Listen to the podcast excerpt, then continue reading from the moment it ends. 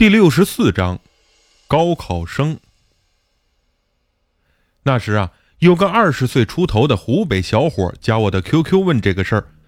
虽然只是打字，但几年和顾客 QQ 聊天时锻炼出来的敏锐嗅觉，我从文字中就能看得出，他很着急。这个小伙子姓夏，家庭条件相当不错，老爸是招商局的领导，希望儿子毕业后也能进入招商局。可小夏在高考中连续两年都失利，他爹很生气。其实小夏的高考分数并不低，但家里人呢只允许让他念指定的几所名牌工商系高校。那几年啊，工商系的高校录取分数线特别高，小夏总是差不到十分而落选。他对我诉苦说：“今年是第三年，下个月又要考了。”如果再考不出高分，家人就让他出去打工。进招商局的事儿啊，连想都别想。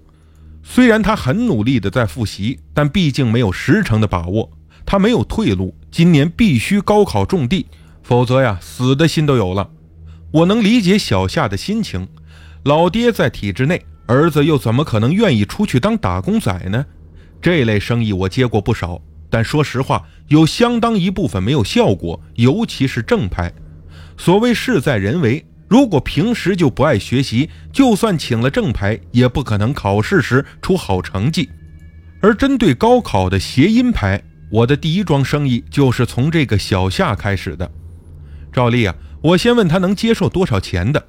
小夏问效果如何，我不想再有擦屁股的可能性，就说正牌一千多，普通的阴牌三五千块，最有效果的谐音牌一万块钱起。正牌便宜，适合用来保平安、求小财和转机运，前提是本身也得努力学习。效果霸道的谐音牌也最贵，都是有灵体的，就算成绩不好也能考试必过。但供奉起来复杂一些，毕竟和鬼打交道不是那么容易。像你这种情况啊，我看请个一千多的正牌就可以。他又问：普通的和贵的为什么效果会有不同？我说。阴牌是用特殊材料或将某个特殊的人死后的灵魂注入到供奉品当中，以实现特殊的效果；而正牌是有修行的僧人把自己的修为注入供奉品中，用来保佑事主，效果没有阴牌那么霸道，但也没有副作用，你自己考虑吧。过了半个多小时，小夏才回复：“大哥，你不知道我有多难，真快被老爸给逼疯了。我本来呀能考上好多所一本大学。”这光录取通知书这两年就收到了几十份，可他非让我考那几所，别的不行。我不喜欢工商专业，但他在招商局当领导，说专业对口好升官。今年是第三年，我没有退路了，又不能真的放弃公务员去外地打工吧，所以啊，只能买最有效果的了。看来啊，想不多赚都不行。我心想，管他呢，先把钱赚到手再说，就报价一万块人民币。先付走支付宝，从制作到快递国内，大概得一个月内到货。小夏想了想，好吧，那就要一万块的那个。能给我介绍介绍这个价位的供奉品是什么样子的吗？我回答，具体的形制现在我也不知道，有很多种，主要得看泰国师傅手上有什么样的材料。第二天上午，小夏在淘宝中付了款。我立刻联系方刚，让他找阿赞师傅制作一个能转运、升职、助事业类的谐音牌，别超过五千人民币。事主是一个学生，几次高考都不中，这次想考中理想的学校。方刚阴阳怪气地问我赚了多少钱，我不想骗他，就说不多，也就几千块而已。方刚说：“以你给的这个价钱呢，我最多只能赚两千块，你小子赚的肯定是我的两倍不止。”没猜错吧？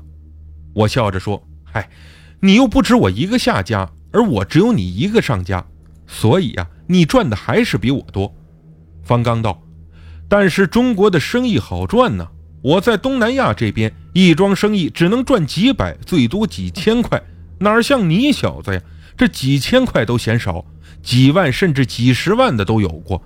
你到底什么时候同意和我合作国内的佛牌生意，五五分利润呢？”我听出他话中那浓浓的醋味，就笑了。等下次再需要你方先生出面善后的话，咱们就二话不说成交，怎么样？方刚说：“好，那你记住自己的话，我就不信你从此卖谐音牌永远不会出事。到时候要是再不肯同意，可别说我不管你。给方刚汇款的几天后，我到巴提亚他的住所取货。这家伙床上俯躺着一个睡着的女人，被子盖在腰间，两条大腿露在外面，看起来身材不错。方刚把一个小纸盒扔给我，把我推出家门，生怕我多看几眼。在门口，我问他：“你车里挂的那个验通男女牌有效果没有？现在还是性超人吗？”方刚瞪了我一眼：“这关你屁事啊！怎么你也想请一个？不贵，两万泰铢就行。”看你小子泡妞不少，应该用得上的。哈哈，我还年轻，暂时用不上。我笑着拿着纸盒离开他家，回罗永市找到快递公司之前，我先在僻静处打开纸盒看了看。纸包里面有带钢带的透明玻璃扁壶，约有乒乓球那么大，里面装着一个灰白色的不明物体，整体略呈弧形，上面还用红色写着几个弯弯曲曲的文字。另附上一张纸，里面写着古泰文经咒和中文发音的注解。给小夏发出跨国快递之后，我发短信问方刚这是什么东西，他的回答让我吓了一跳：阿赞师傅一个女徒弟的头盖骨。我连忙问：这为什么要用人的头盖骨，而且还是他女徒弟的？方刚的回复有些不耐烦：我怎么知道？我是按你提供的事主信息和要求传达给阿赞师傅的，具体不了解，你也不需要知道，把货交给事主就行了。他说的也对，管他呢，反正有效就行呗，多操那份心干什么呀？